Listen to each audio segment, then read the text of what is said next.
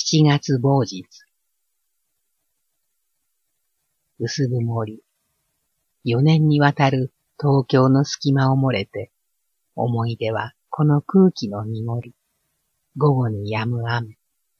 蝉の声、網目のごとし。胸のとどろき、親に巡る地。西方町のとある垣根の野いばら。そこここに囚われる風。小さき詩人よ、ありかなくさまよう詩人。急して舞う、銭なしの詩人。弱膜の重さにひしがれ、さまようは旅の夢跡。どこやらに、ことの聞こゆる。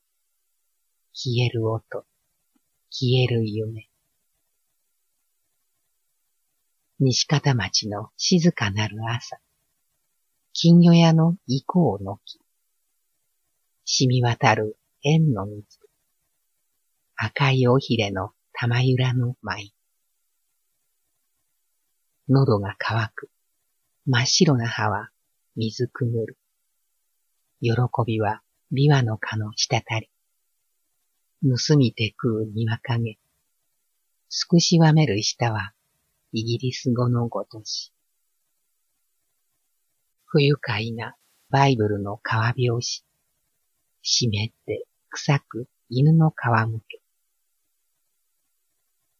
西方町の屋敷の匂い。琵琶の実は腐ったまま。木漏れ日の下の生地猫。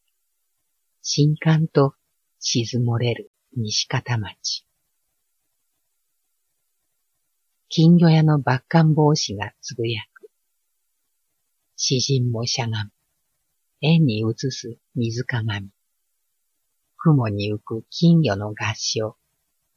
生死のほどは今もわからぬ。ただこの姿あるうちに召しなせ。西洋洗濯のペンキ車。白い塔の表札と呼び鈴。時間のとどまる一瞬の朝。この家々が済まして悪を憎み。ペンキ車は後を追う詩人。どこやらで嘘の鳴き声。世に叫ぶ何者も持たざる詩人。開白とは今日のことなり。明日はもうすでに消え、あるは今日のみ。今の現実。明日が来るのか、明日があるのか、詩人は知らぬ。七月某日。まだらまだらに立つ、まだらまだら。人生の青さの彼方、重く軽く生きる、まだらまだら。灯火による影ろう、ただ引きずられて生きる、忽然と消えるも知らず。希望らしげな、まだらまだらの顔。悪念、怨恨、その日暮らし。どうせ死ぬ日があるまでは、無意識様の憤怒絶望。よりにもよって暗い顔。楽しい月日の人生なぞとは、あわあわとたわけたことだ。辛抱強く、よくも飽きずに、M ボタンを外したり閉めたり、ひらめき吹き上げる炎の息。まだらまだらの辛抱強さの甲が、しきりと雷動するまだらまだら。時々はアジサイの地位名誉。可否が鍋尻を洗う器量。軽く、重く衝突するまだらまだら。床の間には中高、欄間には先進、壁間には欲張った風流。ああ、私は可否となって毎日毎日鍋尻を洗うのだ。まだらまだらの偽善。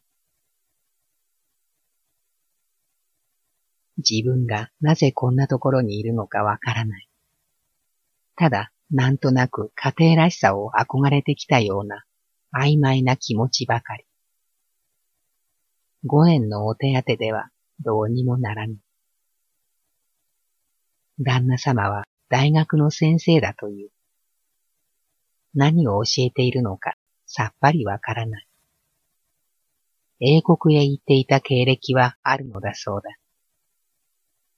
毎朝晩食、牛乳が一本、髭を剃って水色裏のコウモリ傘を持ってご出勤になる。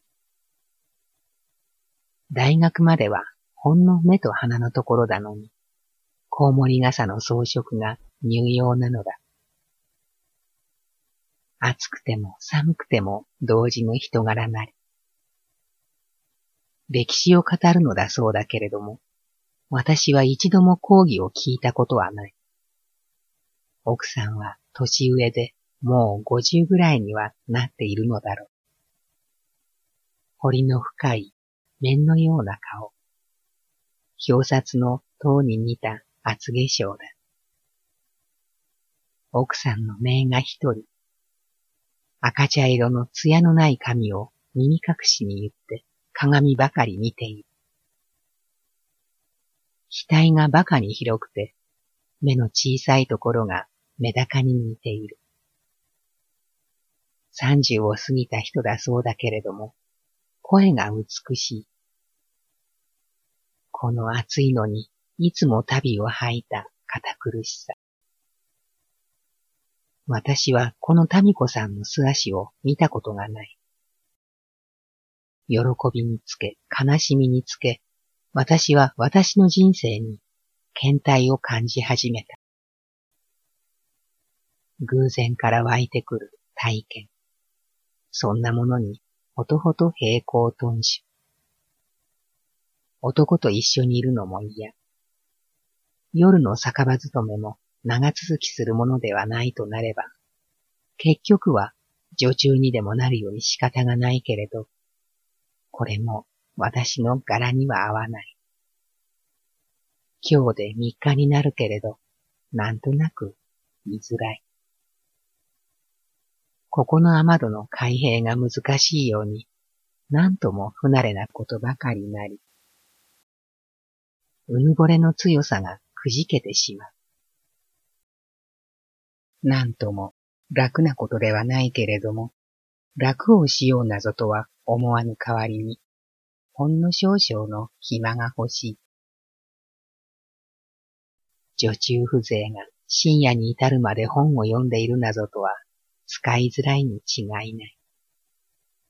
こちらも気の引けることだけれども、今夜こそは早く電気を消して眠りにつこうと思いながら、暗いところではなおさらさえざえとして頭がはっきりしてくる。腰方、行く末のことが煩わしく浮かび、虚空を飛び散る速さで、まぶたの中を様々な文字が飛んでいく。早くノートに書き留めておかなければ、この素早い文字は消えて忘れてしまうのだ。仕方なく電気をつけ、ノートを手繰り寄せる。鉛筆を探している暇にさっきの光るような文字は、きれいに忘れてしまって、その一かけらも思い出せない。また、明かりを消す。すると、また、赤ん坊の鳴き声のような、ういういしい文字がまぶたに光る。だんだん疲れてくる。いつの間にかうとうとと夢を見る。天幕の中で広告取りをしていた夢。浅草の亀。物柔らかな暮らしというものは、私の人生からは、すでに燃え尽くしている。自己錯覚か、異様な狂気の連続。ただ落ちぶれてゆく無意味な一筋。ハムスンの上の中には、まだ何かしら企みを持った希望がある。自分の生き方が無意味だと分かった時の味気なさは、下手な楽譜のように不揃いな濁った快音で、いつまでも耳の底に鳴っているのだ。七月某日。暑いので胸や背中に汗もができる。帯をしっかり結んでいるので、なんとも暑い。セミがじんやじんやと鳴き立てている。台所で水を何杯も飲む。窓にかぶさっている八つ手の葉が暑苦しい。明日は一応暇をとって仙台へ帰ろうと思う。こうしていてはどうにもならないのだ。五円の収入では田舎へ仕送りもできない。心のこもった美しい世界はどこにもない。自分で自分を癒しむことばかりだ。うぬぼれというものが第一に自分を不遇の中に追い込んでいるのだ。物を書きたい気持ちなぞ何もなるものではないくせに、奇抜なことばかり考えては自分で自分をあざけり笑うのみ。人には言えないけれど、自分がおかしい。何もまともなものは書けもしないくせに、文字が頭の芯にいつも明滅しているということはおかしいことなのだ。たかが田舎者のくせに、一体文学とは何事なのでございましょうか。神様よ。しばしば異様な人生が私にはある。そして、それに流されている。何かをやってみる。そしてその何かがすぐ不成功に終わる。自信がなくなる。失敗は人をおじけさせてしまう。男にも職業にも私はつまずいてばかりいる。別に誰が悪いと恨むわけではないのだけれども、よくもこんなに神様は私という取るに足らぬ女をおいじめになるものだ。神様というものは意地の悪いものだ。あなたは戦慄ということを感じたことはないのだろう。やかましい音を立てて、城塞屋が路地口に来る。物売りの男を見るたりに、行商をしている父のことを思い出す。たまには五十円ぐらいもポンと送ってやれないものかと思う。林家の垣根にひまわりが竹高く後ろ向きに咲いているのが見える。来世は花に生まれてきたいような物悲しさになる。ひまわりの木は寛容な色彩。その色彩の輪の中に自然だけがなんとない喜びを漂わせている。人間だけが悩み苦しむという言われを妙なことだと思う。奥さんは近いうち新潟へ帰郷のよし。早くこの家を出なければならぬ。夕方、八重垣町の縫い物屋へ奥さんの夏羽織の仕立て物を取りに行く。郊外を歩いているとほっとする。どの往来も打ち水がしてある。今日は藍染めの縁日だと、とある八百屋の店先で人が話し合っている。バナナがうまそうだし、スイカも出ている。久しくスイカも食べたことがない。ふっと田舎へ帰りたい気がする。赤い袴を履いた交換手らしい女が三四人で私の前をはしゃぎながら行く。対象ごとの音色がしている。季節らしさのこもった夕暮れなり。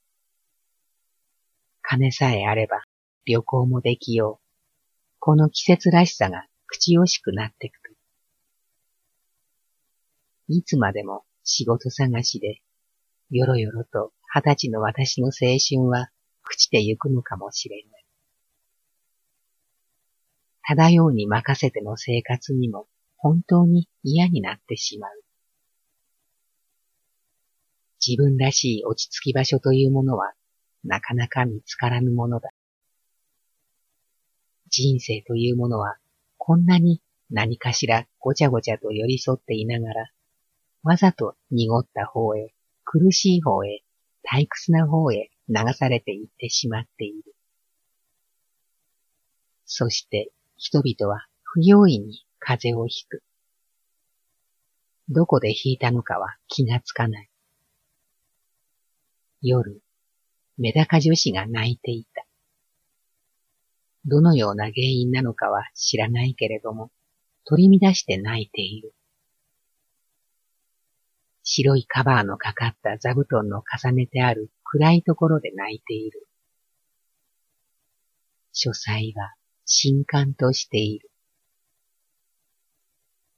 台所で一人で食事。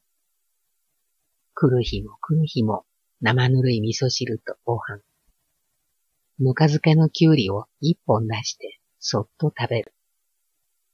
ああ、たまにはジャム付きのパンが食べたい。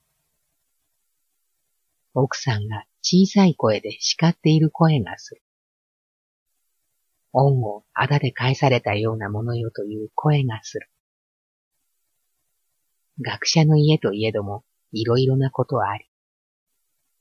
メダカ女子の見え棒が根こそに失脚してしまった。その後は声を立てて泣く。女の泣き声が美しいのに、心が涙つ。破れかぶれでまたぬか漬けのナスを出して食べる。酸っぱい汁が舌に溢れる。なぎに近い暑さ。風鈴が時々物浮くなる。明日はこの家を出たいものだ。何にしろ蚊が多いのはやりきれない。台所を片付けて水道で体を拭いていると、ひどいやぶかに刺される。皮膚が弱いので、すぐぷっと膨れる。浴衣を水洗いして、汚しをしておく。いい月夜なり。写真のような白と黒の影で、狭い庭のそこここに白い人が立っているような錯覚がする。七月某日。濁った水を走る小さい魚の目にも、澄んだ真夏の空が光っている。およそ模範的だなぞという人間ぐらい嫌なものはない。歩いている人間がみんなそうだ。二本の足を代わりばんこに動かして、まるで目の前に希望がぶら下がっているようなアクセクした行進だ。この世の中にどんな模範があるのだろう。人いじめで、いやらしくて、大嘘つきで、自分ばかりをお高く考えている人間。口に人類だの、人道主義だなぞと言って、あのメダカ女子をうまいこと騙したに違いない。その恋人は一生旅を吐いて暮らさなければ格が落ちるとでも教育されたのに違いない。女には反抗する姿勢がないのだ。すぐじめじめと泣き出す。夜、上野の鈴本へ、英子さんと行く。猫八のモノマネ。雷門助六のジゲムの話、面白し。ああ、砂時期者は宮遣い。千駄木へ戻って井戸で水を浴びる。物干しに出て涼んでいると、星が馬鹿に綺麗だ。地虫が鳴いている。蚊がうなっている。夜更けまでどこかで木魚を叩くような音がしている。長い月日を西方町で暮らしていたような気がする。英子さんは二三日して大阪へ戻るよしなり。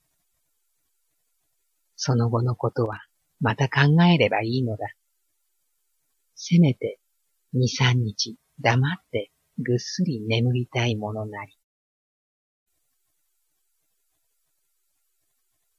七月某日。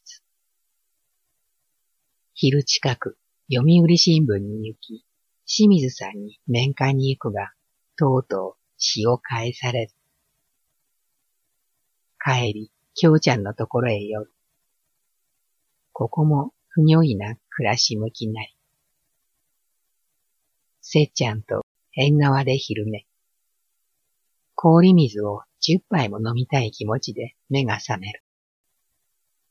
せっちゃんは子供を柱へくくりつけて洗濯。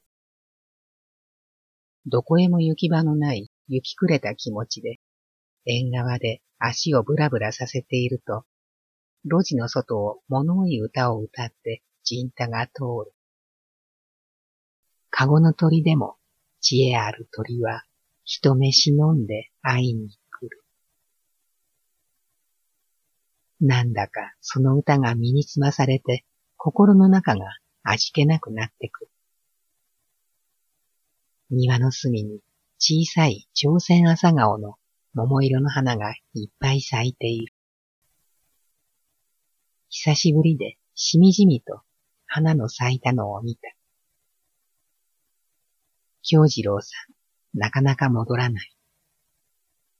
財布をはたいて釜揚げうどんを二つ取ってせっちゃんと食べる。金は天下の回り物。いずれはのろのろとした速度で、また金の入ることもありましょう。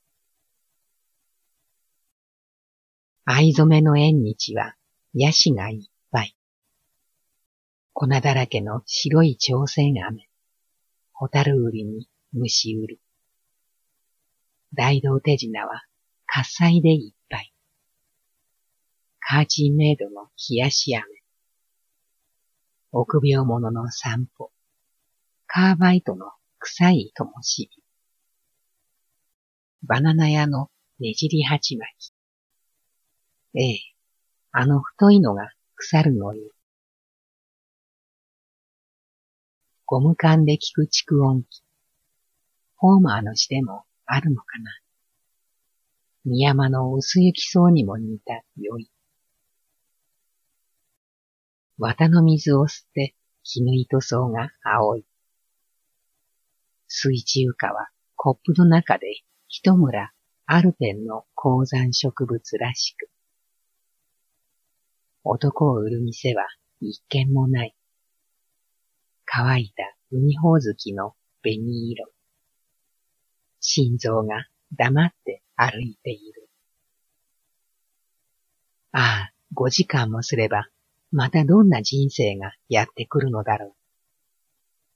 不可能の中に交代してゆく足。少しずつ思いの色が変化する。ごま入りの飴玉をしゃぶる。円には紐のない玉手箱。七月某日。英子さんが一緒に大阪へ行かないかという。大阪へ行く気はしないけれど、岡山へは帰りたい。久しぶりに母にも会いたいものない。英子さんの旦那さんより10円借りる。岡山まで行きさえすれば、帰りはなんとかなるだろう。昼、西方町に荷物を取りに行く。メダカ女子が荷物と五十銭玉六つくれる。この本はあなたのではないでしょうと言って、伊勢物語を出してくる。はい、私のですと言うと、いいえ、これはうちの本ですと言う。なんだか釈然としないので、これは私が夜店で買ったのだからと、台所にいつまでも立っていた。メダカ女子、調べてくると言って引っ込んでいったけれど、しばらくして黙って、勉強かねと言って持ってくる。本というものは、女中風情の読むものではないと思っていたのに違いない。ありましたかと尋ねると、メダカ女子は返事もしない。ああ、やれやれだ。昔、男ありけりだ。大したことでもない。夜、英子さんと英子さんの子供と三人で東京駅へ行く。汽車へ乗ることも久しぶりだけれども、なんとなく東京へ名残惜しい気持ちになり、別れた人が急に懐かしくなってくる。八十銭のボイルの浴衣がお母さんへの土産。プラットホームはひっそりとして洋食の匂いがしている。見送りの人もまばら。ホームを涼しい風が吹いている。流暢な東京言葉にもお別れ。横浜を過ぎる頃から車内がひっそりしてくる。山北の鮎寿司を英子さんが買う。半分ずつ食べる。英子さんの旦那さんは大工さんだが、無類にいい人なり。何者にも囚われることなく、いつまでも汽車旅を続けていたいようなのんびりさだ。汽車に乗って岡山へ帰るなぞとは、昨日まで考えつかなかったことだけに、楽しくて仕方がない。先のことは先のことで、また何とか人生の趣は変わってゆくであろう。不面台のない人生が未来にはある。私はそう思う。自分の運命なんか少しもわかってはいないけれども、運命の神様が何とかお考えになっているのには違いない。ぞっとするようなこともたびたびだけれど、この汽車に乗れる幸福は誠にありがたいことだ。東京へ再び来ることがあったら、10円は身を粉にしても返さなければならない。西方町は、さようなら。何事もおぼし飯のままなる人生だ。偉そうなことを考えてみたところで、運命にはこうしがたい。昔男ありけりではないが、ああ、あんなこともあった、こんなこともあったと、暗い窓を見ていると、田園の明かりがどんどん後ろへ消えていく。少しも眠れない。一つのささやかな遍歴の試みが、私をますます勇気づけてくれる。何でも捨て身になって働くに限る。品ぞはもう金輪際かくまい。詩を書きたい願望や情熱は、ここのところどうにもならない。大詩人になったところで、人は何とも思わぬ。狂人のようになれぬ以上は、この惨めな環境から這い出すべしだと思う。夜の雲がはっきり見える。